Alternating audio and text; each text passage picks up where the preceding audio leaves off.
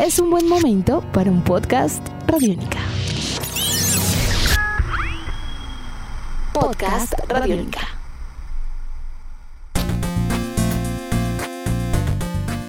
En épocas de cuarentena, los videojuegos han sido tabla de salvación de muchas personas al momento de aprovechar el tiempo libre. Desde los eSports y pasando también por los juegos convencionales, tanto en línea como en casa, han venido siendo una gran oportunidad y un gran recurso o elemento distractor en estos días. Sin embargo, surge una pregunta, ¿qué tan buen uso hacemos de ellos? Así comienza Tribuna Radiónica. Bienvenidos.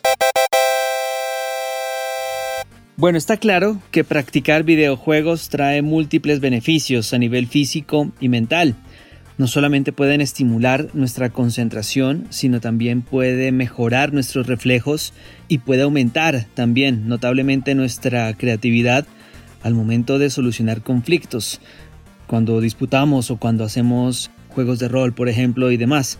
Claro, siempre y cuando hagamos un buen uso de los videojuegos, pues obviamente podemos beneficiarnos de su uso constante. De todas maneras, Así lo piensa el Departamento de Informática, Multimedia y Telecomunicación de la Universidad Abierta de Cataluña, el cual ha publicado un decálogo de recomendaciones al momento de practicar los videojuegos en casa, bien sea con nuestros hijos, nuestros hermanos o nuestros padres. Vamos a revisar algunos de ellos para saber en qué estado nos encontramos también, si acaso tenemos la oportunidad de compartir en casa con nuestras familias a través de los videojuegos. Bueno, varias de las recomendaciones que realiza la Universidad Abierta de Cataluña, de acuerdo a este informe que sacaron hasta hace poco, dice que jugar videojuegos es bueno, así de sencillo, o simplemente no es malo para la salud. Fomenta la concentración, fomenta el compromiso a largo plazo y también la superación de obstáculos muchas veces también hemos tenido la posibilidad de escuchar algún tipo de recomendaciones acerca de los videojuegos y demás. Pues bien, la primera de ellas dice que los videojuegos en términos generales no suponen un riesgo para la salud si se usan adecuadamente.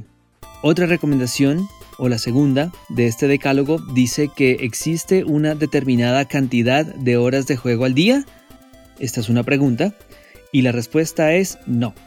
De acuerdo al estudio académico, cada persona, cada núcleo familiar determina el tiempo que considere conveniente para la práctica de los videojuegos, siempre y cuando pues les permita también durante el tiempo que no los practican, durante el tiempo que no prenden la consola, durante el tiempo que no se juega en línea, pues aprovechar el tiempo de una manera totalmente diferente haciendo labores productivas y demás, que sea un equilibrio, por decirlo de alguna manera.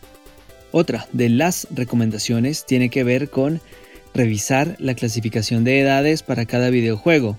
Estos dan una idea del tipo de contenido del el producto en sí y también complementarlo o reforzarlo o robustecerlo con opiniones sobre el videojuego que se va a adquirir en Internet.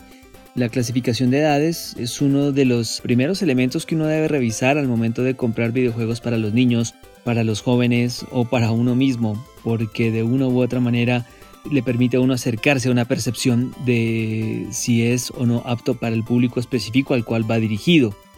Otra recomendación importante para tener en cuenta, de acuerdo a este decálogo de la Universidad Abierta de Cataluña, dice que los videojuegos son una gran herramienta de relación social Cuanto más social, más éxito va a tener. En ese sentido, y esto tiene que ver con el quinto punto también de este decálogo, si un menor, por ejemplo, va a jugar en línea, la familia debe tomar la decisión sobre el tiempo empleado para ello y si debe jugarlo o no. Esto también forma parte un poco acerca del acercamiento que debe tener el núcleo familiar con la persona o las personas que practican videojuegos. Muchas veces prenden la consola y se encierran en la habitación y juegan horas y horas, pero sin ningún tipo de supervisión y sin saber también qué tipo de videojuegos están jugando. Entonces, así como es una gran herramienta de relación social, es un gran pretexto o es un gran recurso también para poder estar más pendientes de nuestros hijos, de nuestros hermanos y demás. A veces, como adultos, y este ya es otro de los puntos a tener en cuenta, cometemos el error de ponerle el videojuego o los videojuegos a los menores y dejarlos solos jugando. Según la Universidad Abierta de Cataluña, lo ideal es aumentar el nivel de supervisión, así adquieren mayor nivel de visibilidad y podrán conversar más a profundidad sobre el tema en los espacios sociales del hogar. Sí, ¿por qué no? Al momento de sentarse a comer, a tomar eh, onces, medias nueves, no sé, ese puede ser un gran pretexto de conversación entre la familia. Bueno, cómo le fue jugando, hasta qué nivel llegó, etcétera, etcétera. Y esto también le permite a las personas que están a cargo de otras poder estar pendientes de ellas.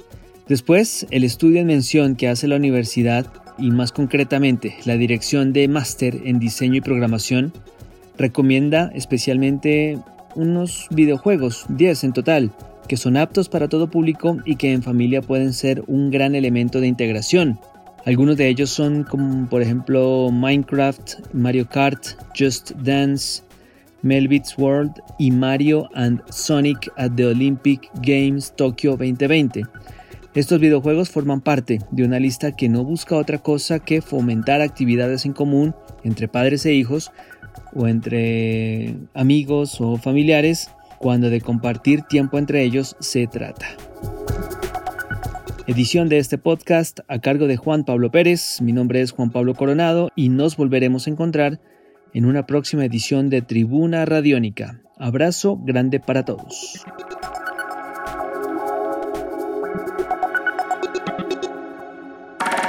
Nuestros podcasts están en radionica.rocks, en iTunes, en RTVC Play y en nuestra app Radionica para Android y iPhone. Podcast Radionica.